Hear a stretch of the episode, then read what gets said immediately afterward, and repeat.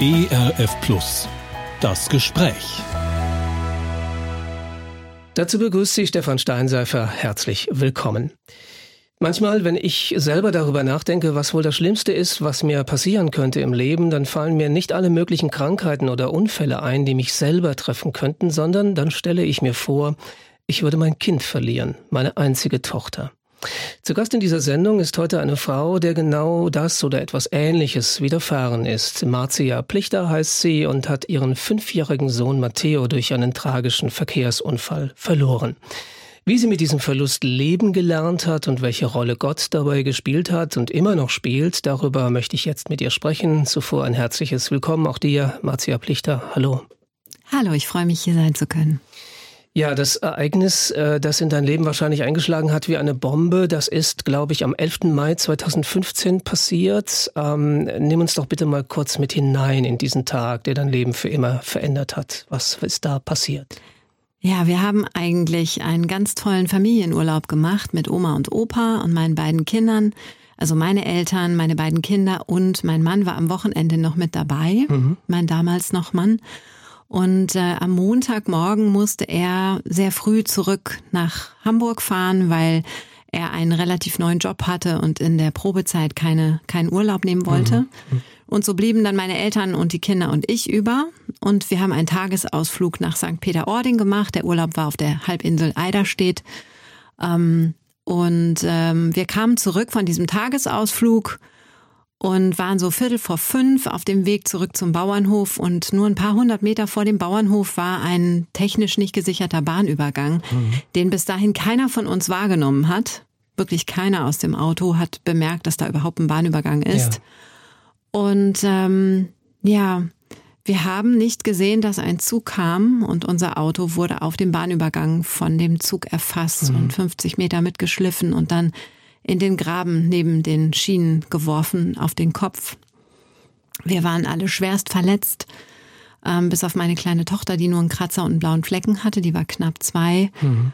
Und mein Sohn, der binnen einer Stunde am Unfallort, ja, in den Armen der Bäuerin, die auch als erste mit am Unfallort war, verstorben ist. Mhm. Du hast gesagt, dieser, dieser Bahnübergang war technisch nicht gesichert. Ich kenne das von meinem eigenen Heimatdorf her. Da gab es erstens früher eine Bahnlinie, die da durchgeführt hat und zweitens auch diverse unbeschränkte Bahnübergänge, nennt man das ja, glaube ich. Aber da waren so äh, Signalanlagen und auch der Zug hat sozusagen einen Höllenlärm veranstaltet, wenn er drüber gefahren ist. Wie erklärst du dir das, dass ihr den überhaupt nicht wahrgenommen habt, dass da ein Zug kam? Hast du dir die Frage später mal gestellt? Hätte ich doch was geguckt oder so irgendwie? Diese Frage, die ist mir immer wieder durch den Kopf gegangen und ja. nicht auch nicht nur mir, sondern natürlich auch meinen beiden Eltern. Mein Vater saß am Steuer. Mhm. Ähm, es ist tatsächlich so gewesen. Ähm, ich werde auch immer wieder gefragt, warum ich Gott nicht die Schuld dafür gebe für diesen Unfall. Mhm. Und meine Antwort ist eigentlich, die passt auf beide Fragen, denn ähm, die Autos sind immer besser gedämmt, man hört immer weniger.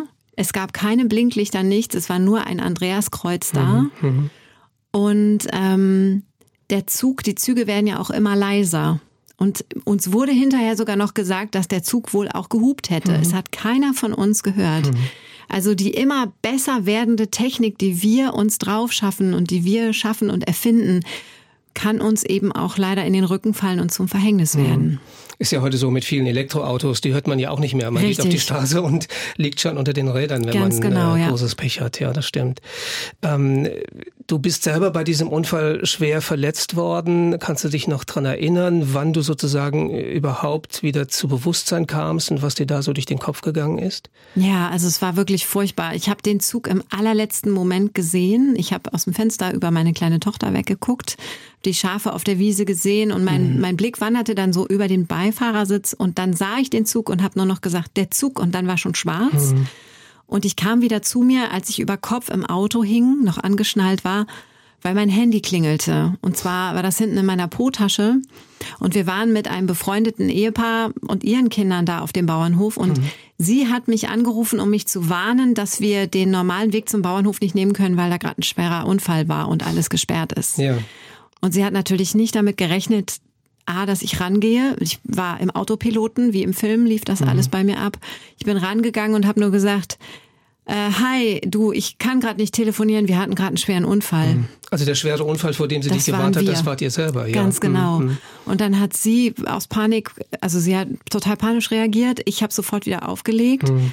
Ich wurde dann rausgeschnitten aus dem Auto. Ich war auch also bis auf Elena, wo halt keiner wusste, ob sie das alles bewusst mitbekommen hat oder ob sie überhaupt ohnmächtig war oder so, weil sie einfach noch zu klein war, um zu erzählen mit knapp zwei, war ich die erste, die wieder wach war. Mhm. Meine Eltern waren beide bewusstlos und sind auch erst, mein Vater erst sechs Wochen später und meine Mutter erst ein paar Tage später wieder wach geworden mhm. überhaupt. Mhm.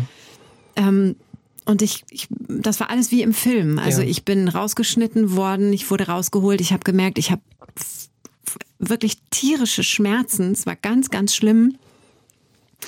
Ähm, die Hüfte tat mir weh, die war gebrochen, die Hüftschaufel, das Becken war vorne und hinten gebrochen und mehrere Rippen waren gebrochen. Und ich habe wirklich Glück gehabt im Unglück. Meine mhm. Beine taten unglaublich weh, die hatten ganz, ganz schwere Quetschungen. Es war alles blau und dick.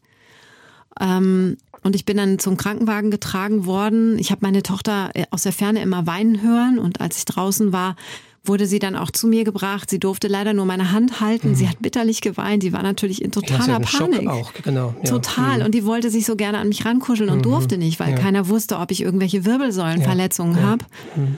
Ähm, ich musste erst im Krankenhaus durchgecheckt werden und dann bin ich mit dem Krankenwagen ins Krankenhaus gebracht worden. Meine beiden Eltern mit dem, ähm, mit dem Hubschrauber mhm. in zwei verschiedene Kliniken nach Flensburg und Kiel, glaube ich. Ähm, und ich nach Heide ins Krankenhaus und wurde dann erstmal durchgecheckt. Mhm. Du hast von deiner Tochter erzählt, also die hast du ja gehört, von deinem Sohn hast du ja nichts gehört. Ähm, wie ist denn da die dann, dann die Nachricht zu dir gekommen, ja, dass dein Sohn es nicht geschafft hat, sozusagen? Ja, das war leider sehr, sehr unglücklich, muss man wirklich sagen. Ähm, ich war, also ich habe direkt als ich rauskam, habe ich Elena weinen hören und mhm. habe sie dann ja auch neben mir gesehen und ich habe sofort immer nach Matteo gefragt. Ja. Matteo, hat jemand meinen Sohn gesehen?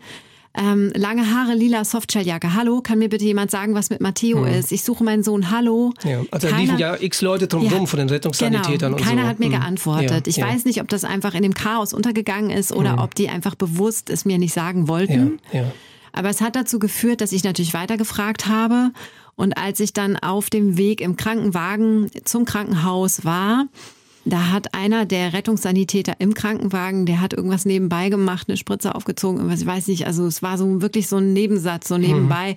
Ich habe wieder gefragt, kann mir bitte jetzt endlich mal irgendjemand sagen, was mit meinem Sohn ist? Mhm. Lange Haare, lila Softshelljacke. Dann hat der so nebenbei gesagt, ach, das war ein Junge. Ich dachte, das wäre ein Mädchen. Nee, der war schon tot, als wir zum Unfallort kamen.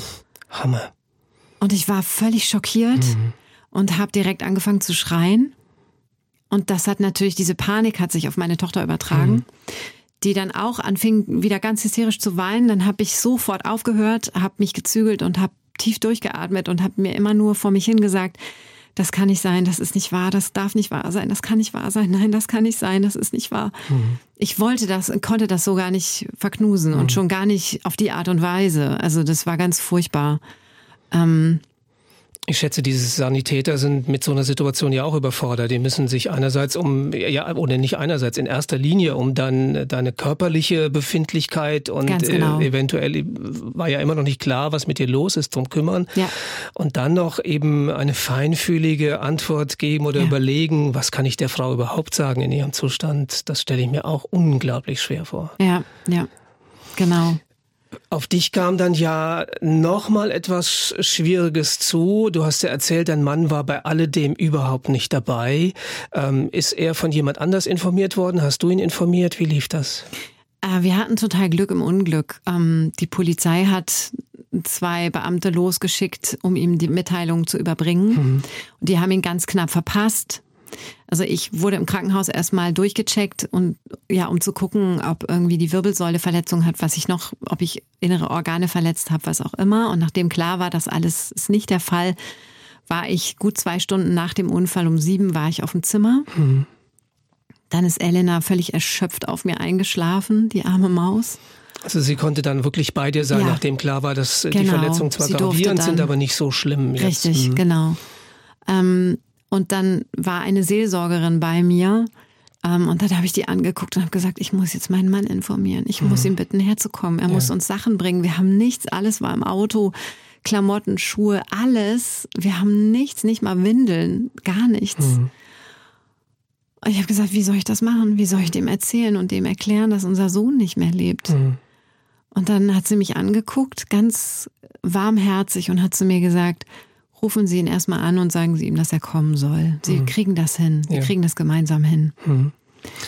Also im Krankenhaus hat dann schon äh, auch äh, sozusagen diese seelische Dimension eine Rolle gespielt, Stichwort Seelsorgerin. Also da ist jemand zu dir gekommen und hat äh, ja äh, versucht, äh, das mit dir gemeinsam irgendwie auf die Reihe zu kriegen. Ja, genau. Das mhm. war wirklich toll. Das, das ähm, war auch dringend notwendig in so einem Fall. Also mhm. da war ich wirklich sehr, sehr dankbar, dass es jemanden gab, der sich da gekümmert hat. Die nächsten Tage kam dann auch ein Pastor, der war auch öfter da, mit dem habe ich auch ganz viel geredet. Mhm. Das hat auch sehr gut getan. Mhm.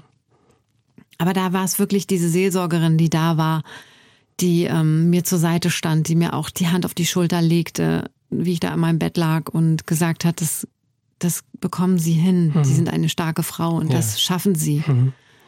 Wie war dann deine Begegnung mit deinem Mann? Wie hat er die Nachricht aufgenommen? Also ich habe ihn angerufen und habe ihm gesagt, Andreas, du musst kommen und du musst uns Klamotten bringen. Wir hatten einen Unfall. Hm. Und ähm, er hat dann gesagt, was, was ist passiert? Und habe ich ihm gesagt, das erzähle ich dir, wenn du hier bist. Pack bitte Klamotten für uns ein. Hm. Und dann fragte er, für euch alle. Und dann habe ich kurz einen Moment überlegt und habe gesagt, pack bitte für alle was ein. Hm. Und äh, dann war diese, das war wie ein Spießrutenlauf, war diese, diese Zeit, der Blick auf die Uhr und den Sekundenzeiger, wie er wirklich in Schneckentempo verging, bis die Tür aufging und hm. er reinkam, hm. so eine Dreiviertelstunde später ungefähr. Ja. Ähm, und er kam auf mich zu und ich wusste, ich muss ihm das jetzt mitteilen. Und es war wie, ich muss es jetzt loswerden. Es hm. war so dieser Druck, den ich irgendwie ablassen musste, hm. um diese Nachricht jetzt endlich loszuwerden, weil es fühlte sich schon an wie Anlügen. Genau, man äh, hält ja irgendwas äh, jemand anders vor, was, genau. was er eigentlich wissen müsste. Ganz genau. Ja. Ich habe im Nachhinein übrigens erfahren, dass er, als er im Auto saß, also nicht nur, dass die Polizisten zehn Minuten später bei ihm vor der Tür oder bei uns vor der Tür standen, sondern als er im Auto saß, hat er auch sofort das Radio ausgemacht, als die Nachrichten anfingen, mhm. weil er schon das Gefühl hatte, es wird ihm gleich mitgeteilt, was da passiert ist und er wollte es gar nicht ja. hören. Mhm. Er kam dann auf mich zu, auf mein Bett und ähm, hat mich erstmal, wie ich das erinnere, in den Arm genommen. Und ich habe zu ihm gesagt, Andreas, es ist so furchtbar. Matteo hat es nicht geschafft. Matteo lebt nicht mehr.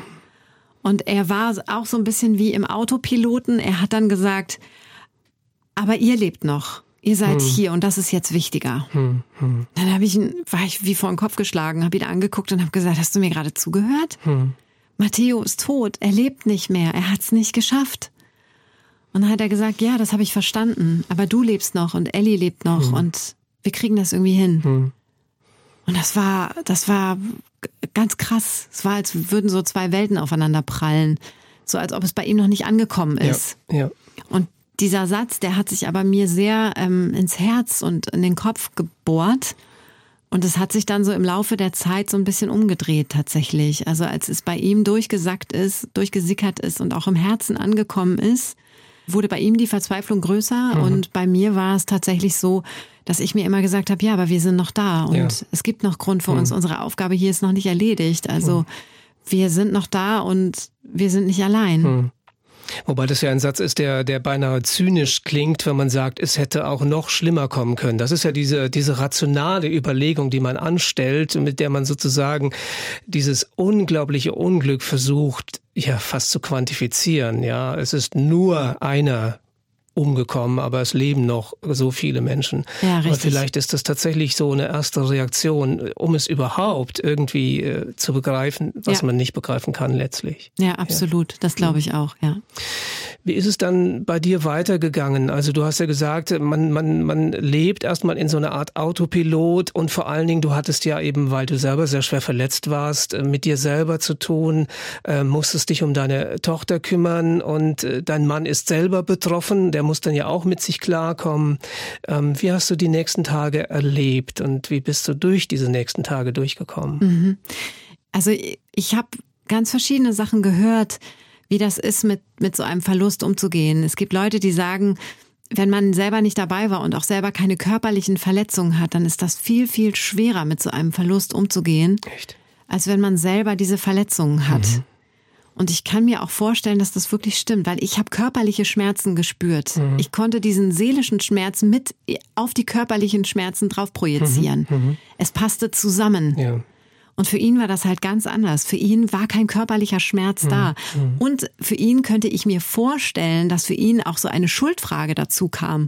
Warum war ich nicht dabei? Ja. Mhm. Warum saß ich nicht am Steuer? Wäre das passiert, wenn ich gefahren wäre? Warum habe ich die Arbeit bevorzugt? Er hat sie nicht bevorzugt. Ja. Er wollte einfach keinen Urlaub nehmen, weil er neu war in dem Job und noch in der Probezeit. Das kann jeder nachvollziehen. Also da hat niemand mit dem Finger auf ihn gezeigt. Ich könnte mir aber einfach vorstellen, dass er das auch selber gemacht hat. Und das ist, glaube ich, ich glaube, das ist nochmal eine ganz andere Art, mit so einem Verlust umgehen zu müssen. Ein Punkt ist mir jetzt gerade noch in den Sinn gekommen, der ja bei jedem Verlust äh, unglaublich wichtig ist, nämlich der Punkt Abschied nehmen zu können. Ähm, war das im Fall von Matteo für euch überhaupt möglich? Habt ihr ihn noch mal sehen können? Also wir wurden gefragt, ob wir ihn sehen möchten. Von dem Beerdigungsunternehmen wurde uns auch gesagt, er wurde so wieder hergerichtet, dass man auch nichts mehr von dem Unfall sieht.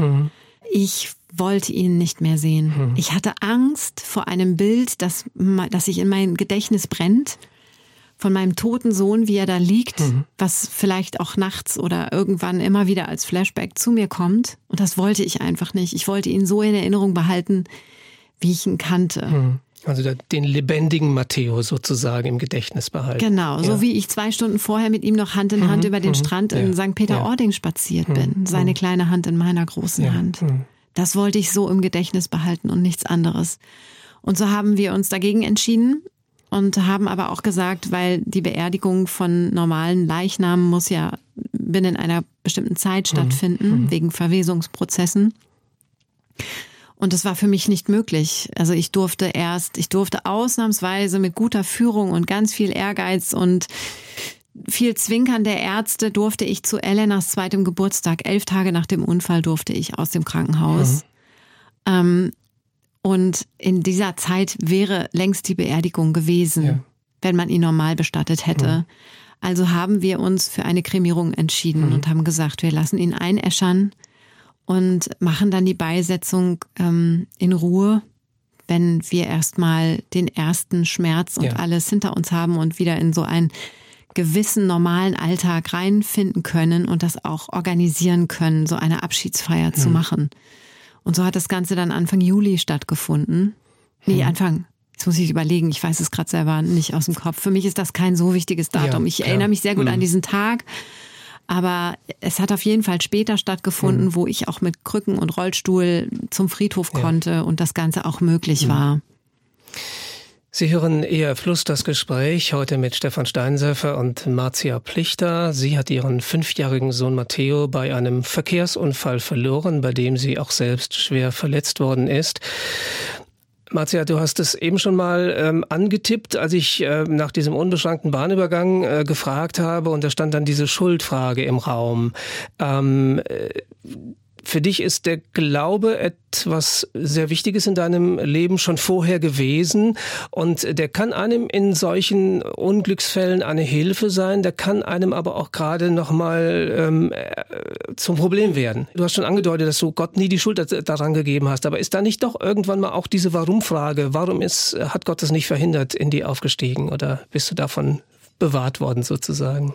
Tatsächlich habe ich mir die Frage nie wirklich so gestellt, beziehungsweise ich habe die Schulden nie an Gott abgegeben oder äh, abgegeben schon, also meine Trauer und meine Wut und mein, meine, also alles, was Mhm, Also da das war. gab's schon, die Wut, dass das passiert ist. Ja, aber ich habe Gott nie beschuldigt dafür und ich Ja. habe auch meinen Vater nie beschuldigt. Ja. Ähm, da haben mich immer ganz viele Leute gefragt, warum nicht.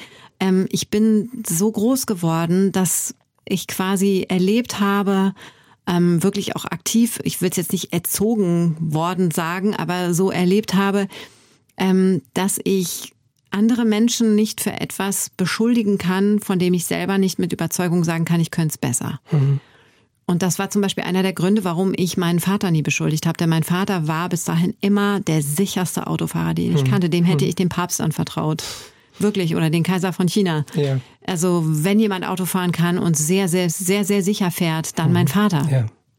Zudem ist er selber großer Eisenbahnfan, hat zu Hause eine H0, Riesensammlung H0 und eine LGB für den Garten und Riesenfan von Eisenbahnen. Und dass ausgerechnet ihm so eine Sache passiert, das heißt oder hieß für mich schon von Anfang an, wenn ihm das passiert, dann kann es jedem passieren. Also es hätte auch dir passieren können, hast du dir Richtig, gesagt. Mhm. richtig. Und ja. deswegen habe ich ihm nie die Schuld dafür gegeben, denn so etwas passiert. Ja. Und Gott habe ich nie die Schuld dafür gegeben, weil ähm, ich einfach aus tiefstem Herzen sagen kann, Gott hat weder Züge gemacht, noch hat er Züge immer leiser werden lassen, noch hat er Autos gebaut und diese immer besser gedämmt. Ähm, also all das, all diese Umstände, die dazu geführt haben, dass dieser Unfall passiert ist, daran hat Gott überhaupt gar keinen Teil gehabt. Dann kann ich ihm noch nicht die Schuld in die Schuhe schieben. Ganz im Gegenteil, als mein Vater nach sechs Wochen Koma aufwachte und so langsam in die Reha-Phase kam, da war von ihm auch die erste Frage, wieso ich und wieso, äh, wieso passiert mir das? Warum ist Matteo gestorben? Warum nicht ich? Wäre nicht so schlimm gewesen, wenn ich dabei draufgegangen wäre, aber wieso muss ich jetzt meinen Enkel auf dem Gewissen haben? Wie kann Gott sowas zulassen? Und dann habe ich zu ihm gesagt, Papa, weißt du was? Ich glaube, derjenige, der am meisten über diese Sachen weint, das ist Gott. Der sitzt da oben. Der weint bitterlich darüber, dass wir uns selbst zerstören. Denn wir haben all diese Sachen gebaut, die uns zum Verhängnis werden. Und er ist so mega traurig darüber, dass wir uns gegenseitig das Leben nehmen. Auch wenn wir es unabsichtlich tun. Der weint über jeden Menschen, der stirbt. Und ähm, du kannst dir ganz sicher sein, er weint auch darüber.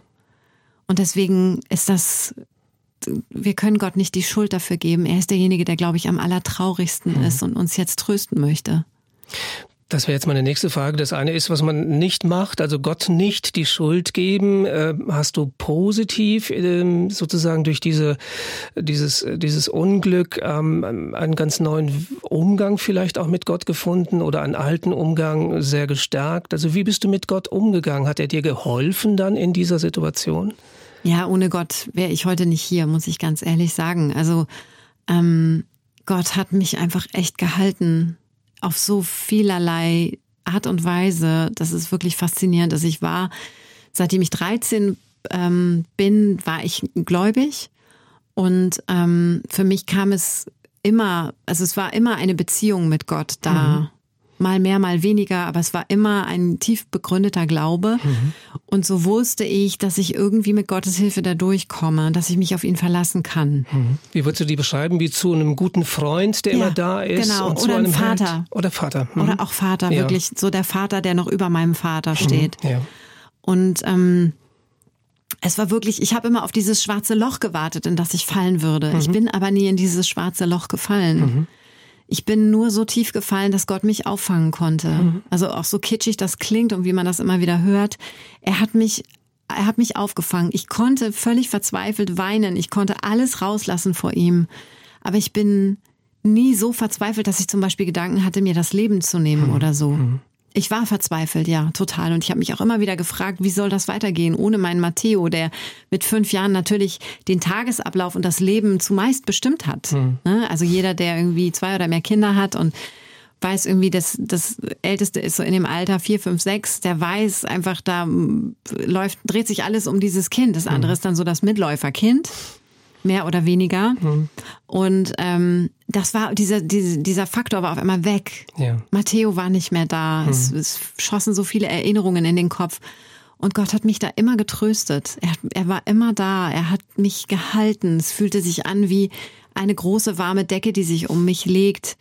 Es fühlte sich an wie, ich knall nicht auf hartes Pflaster, sondern ich lande weich in meiner Trauer, in, in all diesen Gefühlen, die ich hatte. Ich wurde immer gehalten, ohne dass ich so richtig abgestürzt bin. Das ist ja etwas, was man, glaube ich, Menschen, die Gott nicht kennen, nur ganz schwer erklären kann, weil äh, ein, ein richtiger Freund in Anführungszeichen oder ein Ehepartner oder ähm, ein leiblicher Vater, das ist ein Mensch, der äh, physisch anwesend ist, der einen tatsächlich umarmen und äh, im Arm festhalten kann. Und Gott sieht man nicht. Richtig, Ähm, aber ja. irgendwie ist er doch immer da gewesen in Ja. deinem Leben und du hast ihn irgendwie gespürt. Ja. Ja. Auf ganz vielerlei Art und Weise und auch auf eine ganz tolle Art und Weise immer wieder. Unter anderem zum Beispiel habe ich nach, ähm, ich glaube, zwei Tagen im Krankenhaus, zwei oder drei Tagen, ähm, über Social Media, über die Leute, über Facebook, die das mitbekommen haben von unserem Unfall, mitbekommen, dass solche Unfälle öfter passieren und habe daraufhin eine Petition ins Leben gerufen. Ich habe nicht lang gefackelt, ich habe die direkt übers Handy aus dem Krankenhausbett. Ja, also noch während du in der Regenerierungsphase warst, sozusagen. Genau. Mhm, ja. Ähm, also erst ein paar Tage da im Krankenhaus und ähm, habe dann eine Petition ins Leben gerufen über change.org und habe im Laufe von nicht allzu langer Zeit mehr als 50.000 Unterschriften gesammelt, um Bahnübergänge besser zu sichern. Also ich habe gefordert, die besser zu sichern oder abzubauen. Ich, ich habe einfach das Gefühl gehabt, Gott legt mir aufs Herz, Entschuldigung, wenn ich das jetzt so drastisch sage, aus Scheiße Gold zu machen Okay. und einfach dem Tod von Matteo einen Sinn zu geben, so dass er nicht umsonst gestorben Ja. ist. Ja. Ähm, es ist aus dieser Petition leider politisch und auch von Bahnseiten nicht viel geworden. Die haben mir fast den fast wortgleichen Brief geschickt, sowohl Verkehrsminister Dobrindt damals als auch von der Bahn wie auch von der Politik. Und ähm, was ich aber erreicht habe, waren diese vielen Menschen, die unterschrieben haben, dass die, ähm, das habe ich von ganz vielen hinterher gehört, heute erheblich vorsichtiger an Bahnübergänge rüberfahren, Ja, also ja. ranfahren, bremsen, links und rechts gucken Sich Zeit nehmen. und sofort Matteo im Gedächtnis Ja, haben. ja. Und wenn ich das damit nur bewirkt habe, dass sie das mehr und öfter und vielleicht auch heute noch tun, dann habe ich damit vielleicht ein bisschen Hoffnung gesetzt. Ja. Denn diese Unfälle passieren erheblich öfter, als man denkt. Sie gehen nur in den Medien unter, weil sie lokal in der Presse landen und nie groß in der Zeitung stehen. Es, also ich weiß nicht, wie es heute ist. Ich habe jetzt die letzten Jahre nicht geguckt, aber zu der Zeit, als ich die Petition gestartet habe, war es tatsächlich so, dass pro Jahr 1000 Unfälle an Bahnübergängen stattfanden. An allen Bahnübergängen, also an technisch gesicherten wie auch an nicht technisch gesicherten. Und dass 50 Menschen pro Jahr gestorben sind bei diesen Unfällen. Und das waren in meinen Augen einfach 50 zu viel, die man Ja, vermeiden ja, konnte. klar. Hm. Und deshalb war diese Petition für mich der einzige Sinn dahinter. Hm. Und letztlich auch nochmal eine Antwort auf die Schuldfrage, insofern du konstruktiv damit umgegangen bist, sozusagen als äh, eigentlich Schuldigen in Anführungszeichen die Deutsche Bahn ausgemacht hast und überlegt hast, was kann ich tun? Also die Vergangenheit kann ich nicht mehr ändern, Matteo kann dich nicht mehr lebendig machen, aber verhindern, dass sowas nochmal passiert. Richtig, also Ja. ich habe ich hab nicht, ja klar, man könnte jetzt sagen, ich habe mit dem Finger auf die Deutsche Bahn gezeigt, ich habe aber gleichzeitig versucht, Lösungsvorschläge Genau. Mhm. Ja. anzubringen Ja. Und äh, sowas in Zukunft zu verhindern, ganz genau. Und Ja. das sind Sachen, die hat Gott mir eingegeben. Das Mhm. ist nicht per Zufall passiert. Genauso wie auch an Jahrestagen. Die ersten Jahre ähm, war, waren immer, ist auch jetzt noch so Matthäus Geburtstag, den wir ohne ihn feiern müssen. Dieses Jahr war es jetzt schon der zwölfte Geburtstag.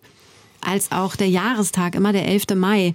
Das sind die zwei schwersten Tage im Jahr, wo ich auch immer echt Bammel vorhabe. Und die ersten Jahre hat Gott an diesen Tagen so wunderbare Sachen gemacht, womit er mich getröstet hat. Als Beispiel, Matteo war der weltgrößte kleine Adele-Fan. Der hat die Lieder im Radio erkannt, wenn sie liefen, bevor die wirklich angefangen haben. Ach, also ja. zwei, drei Töne gehört und dann Dann er gesagt, Mama, mach mal singen, lauter, das oder? ist Ja. Adele. Und dann hat er in seinem Kinderenglisch mitgesungen und es gibt auch noch Videos davon, Ja. total süß. Und Adele ist dann auf Welttour gegangen, 2016, und hat genau in Hamburg am 10. und 11. Mai gespielt. Hammer. Das ist kein Zufall. Ja. Ich habe dann sofort versucht, Karten zu bekommen und bin leer ausgegangen und habe dann gedacht, das ist jetzt irgendwie, äh, passt nicht in den Plan von Gott. Aber ähm, eine Gruppe von Freundinnen, die haben zusammengeschmissen und haben Karten für uns organisiert. Und wir haben dann letztlich dieses Konzert am ersten Jahrestag, also am 11. Mai 2016 in der Barclaycard Arena in Hamburg in der VIP Lounge sogar mit Essen und Trinken konnten wir Adele zu jubeln. Wie heißt du und dein Mann in, zu dieser Zeit dann noch, oder? richtig. Ja. Ja, genau. Und meine Eltern sogar auch. Für Ah, die ja. haben sie sogar auch Ah, noch ja. Karten Okay. organisiert. Ja. Das ist ja auch immer wieder eine Frage, ähm, die sich dann äh, Freunde, Bekannte, Angehörige stellen. Ähm, was hilft eigentlich Menschen, die einen solchen Verlust erlebt haben? Also ich hätte jetzt Angst gehabt, äh, ausgerechnet äh, euch ein, eine solche Karte zu besorgen, noch dazu an diesem Termin. Ähm, äh, gut, wenn ich gewusst hätte, du hättest dich selber darum bemüht, wäre es was anderes gewesen. Aber man hat dann ja die Scheu, ja, ist es nicht genau verkehrt, sie sozusagen nochmal mit der Nase drauf zu stoßen? äh, dass dieser mhm. Tag eigentlich ein ganz schrecklicher Tag ist und dass es eigentlich richtig gewesen wäre, wenn der kleine Matteo bei diesem Konzert dabei gewesen wäre. Ja, ich verstehe den Gedanken dahinter. Aber ich habe immer, ich war von Anfang an, bin ich schon immer gewesen und bin ich auch heute noch ein sehr offener und kommunikativer Mensch. Mhm. Und ich sage, was ich brauche, was ich mir wünsche.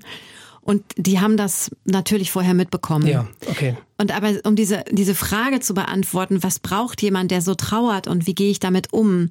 Ähm, ich finde es, es ist ein sehr, sehr komplexes und sehr schwieriges Thema, weil jeder Mensch anders trauert und auch jeder Mensch anderen Umgang sich wünscht und braucht, andere Sachen braucht. Aber es kann niemals falsch sein, denjenigen zu fragen, was er braucht. Mhm. Und nichts ist schlimmer, als ihn einfach zu meiden ja. und nichts zu tun. Mhm. Also es gab Menschen, die haben, wenn sie mich gesehen haben, die Straßenseite gewechselt, mhm. weil sie Angst vor Kontakt mit mir hatten.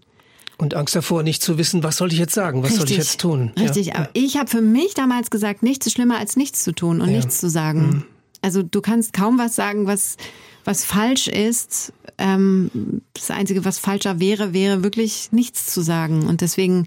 Wobei so diese typischen Trostparolen, weiß ich aus anderen Gesprächen, ja. können natürlich auch sehr verletzen, oder? Das stimmt. Also von daher, man, man kann schon, schon viel falsch machen, würde ich genau, sagen. Genau, ja, ja, das stimmt. Hm. Da, da hast du absolut recht. Also muss ich ein bisschen zurückrudern, du hast recht. Also so klassische Sachen oder so nicht wirklich empathische Sachen wie ähm, die Zeit wird die Wunden schon heilen ja, oder so. Ja das hilft überhaupt gar nicht. Es gab auch damals, also meine Gemeinde hat mich sehr mitgetragen. Das war auch so ein Bonbon, was Gott mir mitgegeben hat. Ähm, die haben uns ganz lange mit Essen versorgt, mhm. weil ich halt auf dem Sofa liegen musste mit meinen schwer gequetschten Beinen und den, der gebrochenen Hüfte. Ich durfte drei Monate lang nicht laufen. Mhm. Ähm, und die haben uns mit Essen versorgt. Und ich weiß noch, die eine aus der Gemeinde, die kannte ich auch nicht wirklich gut. Die hat damals, als sie das Essen vorbeibrachte, zu mir gesagt, ich weiß, wie du dich fühlst. Ich habe auch mal eine Fehlgeburt gehabt. Hm. Und dann habe ich gedacht, nee, also, nee, sorry, hm. aber das ist jetzt... Äh, äh ist was anderes. Äpfel mit Birnen hm. vergleichen. Ja. Ich weiß, es ist auch sehr schmerzhaft. Ich habe selber auch eine Fehlgeburt gehabt. Hm. Ähm, und auch jeder Mensch empfindet das anders. Und ich bin jemand, der niemals Sachen vergleichen würde. Ich würde hm. niemals sagen, mein Schicksal ist aber schlimmer als das ja. von. Ja. Niemals, weil je, also wirklich jedes Menschenschicksal ist unterschiedlich und man darf und kann sie nicht vergleichen. Man darf sie auch nicht auf eine Waagschale legen. Also man darf nicht sagen, meins ist aber schlimmer. Ja, der hat mehr gelitten als ich. Richtig, oder so. würde ich niemals ja. tun. Hm. Never ever. Hm. Aber das war so ein hilfloser Versuch, wie du gerade eben meintest, ja. irgendwie zu trösten, der aber so völlig Schuss in den Ofen war, hm. ne? Ja. Also das gibt es auch, wobei ich immer dann denke, ich, ich war noch nie in einer solchen Trauersituation. Insofern weiß ich nicht, wie ich dann reagieren würde. Mhm. Aber äh, umgekehrt, auch das spiegelt ja wieder diese Hilflosigkeit, diesen Versuch, etwas irgendwie Angemessenes zu sagen, der ja. dann aber eben auch schiefgehen kann. Ja. Und vielleicht dürfen wir das dann doch festhalten. Besser ist es, auch vielleicht mal das Falsche zu sagen, ähm, als, als äh, ja, alles zu ignorieren oder sich komplett fernzuhalten. Am besten ja. ist wirklich denjenigen zu fragen, was wie kann du? ich dir helfen, hm. was brauchst du, was hm. wünschst du dir gerade? Weil ja. es gibt Menschen, die möchten einfach nur in den Arm genommen werden. Hm. Da reicht es einfach nur da zu sein, ja. physisch da zu sein. Hm. Manche Menschen möchten einfach nicht alleine sein und mit jemandem am Tisch sitzen, schweigend. Mhm. Keiner muss was sagen. Vielleicht ja. sagt der Trauernde dann ab und an mal was und der andere braucht einfach nur da zu sein mhm. oder nur die Hand zu halten ja. oder die Hand auf der Schulter zu haben.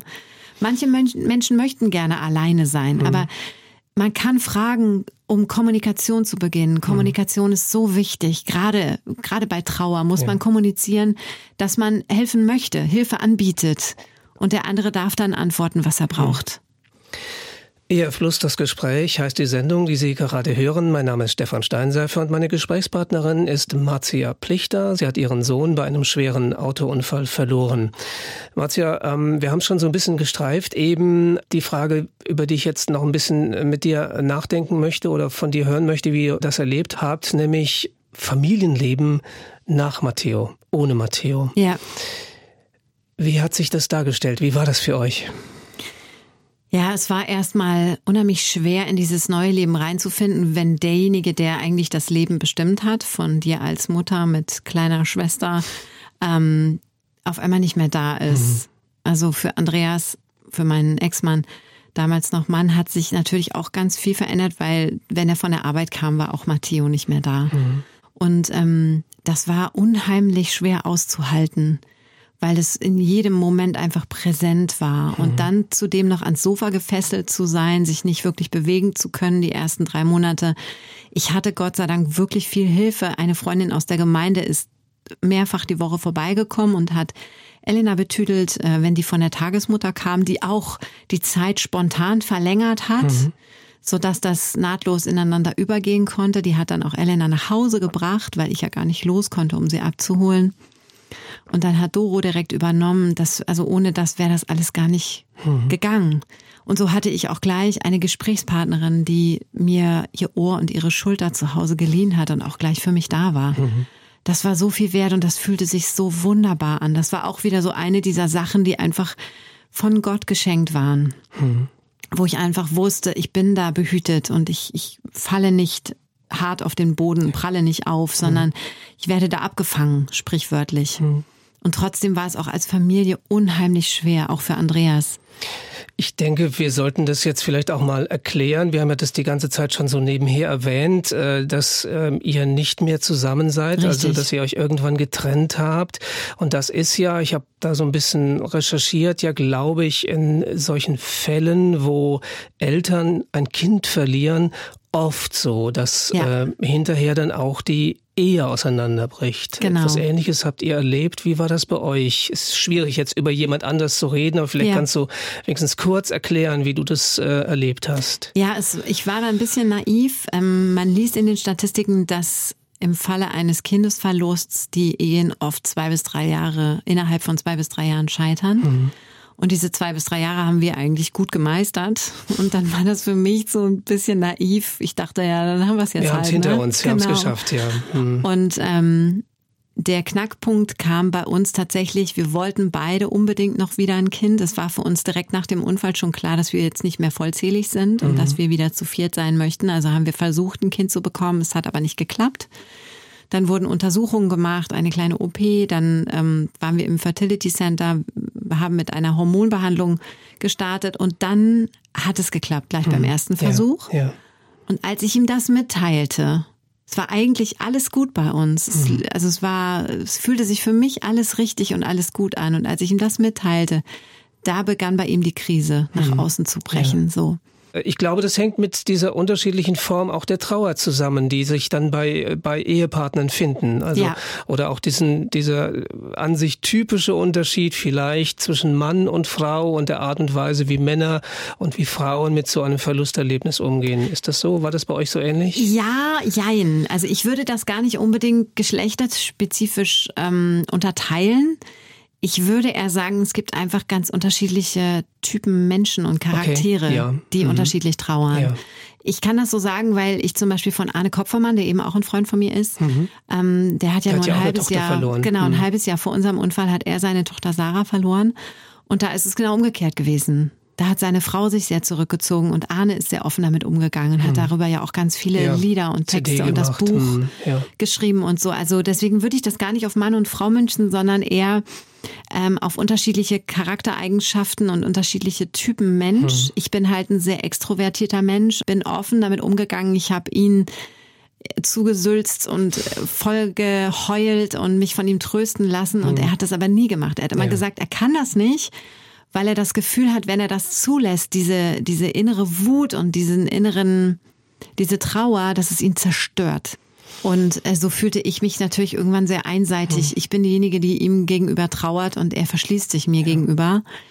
Es kamen da auch noch andere Faktoren mit dazu, hm, aber die hm. will ich jetzt gar nicht groß ja. breit treten. Ne? Also mir geht's auch letztlich nicht darum, jetzt sozusagen deinen Mann irgendwie vorzuführen oder so, sondern nee, nee, ich, ich denke an all die vielen Menschen, die vielleicht etwas Ähnliches erlebt ja. haben und äh, vielleicht auch vor einem ähnlichen Beziehungsproblem stehen. Also das eigentliche Unglück ist ja schon schlimm genug, aber ja. wenn man es dann nicht schafft, als Ehepaar es gemeinsam zu schultern, ist es ja Ja, noch mal schlimmer. Also auf mich hat es so gewirkt, äh, nach der ersten Katastrophe kommt mit der Scheidung oder der Trennung dann die zweite Katastrophe. War das ja. für dich so schlimm? Oder? Ja, absolut. Ja.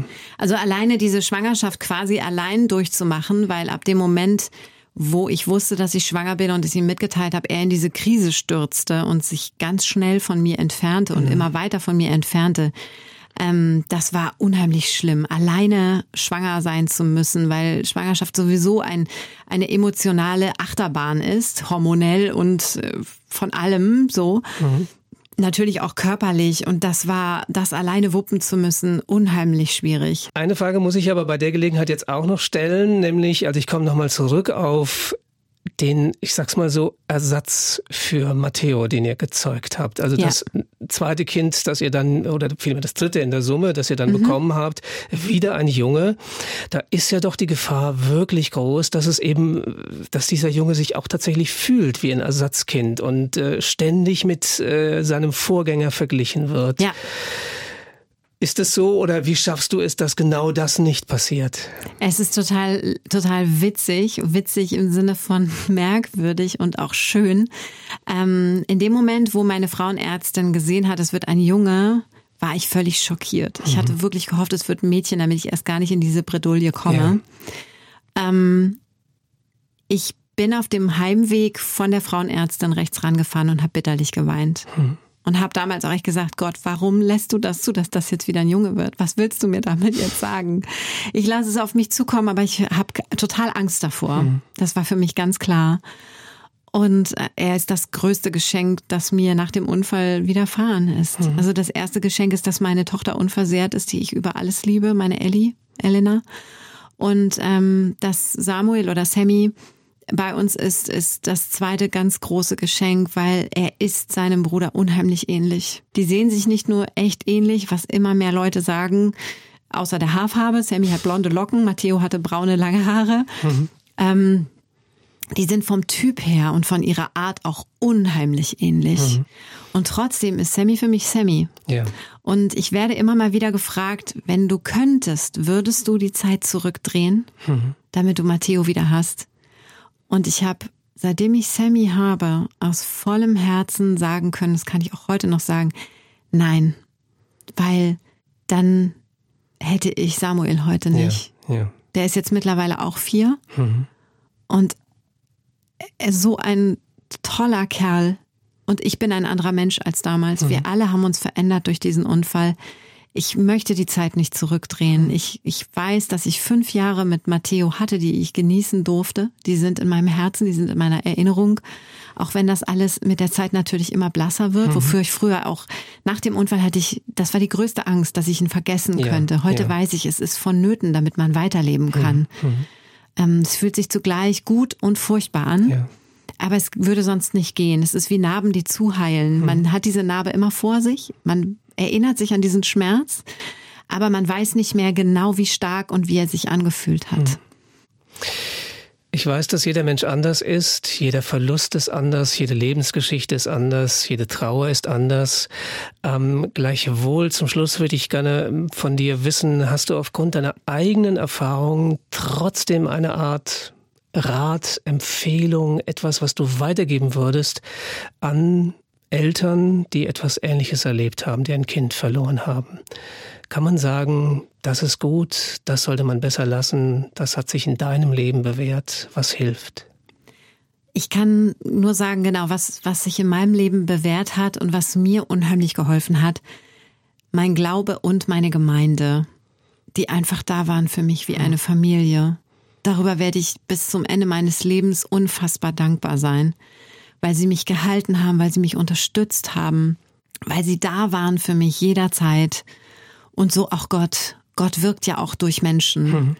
Und so kann ich echt nur immer wieder sagen, ich verstehe es nicht oder ich kann es nicht nachvollziehen, wie furchtbar es sein muss, so etwas zu erleben, ohne diesen Glauben zu haben. Und so kann ich nur allen jungen Familien raten, sich eine Gemeinde zu suchen, in der sie sich auch zu Hause fühlen und diese innige Beziehung zu Gott einfach einzugehen und mhm. sich auf ihn zu verlassen und darauf, dass er die Fäden lenkt, komme was wolle.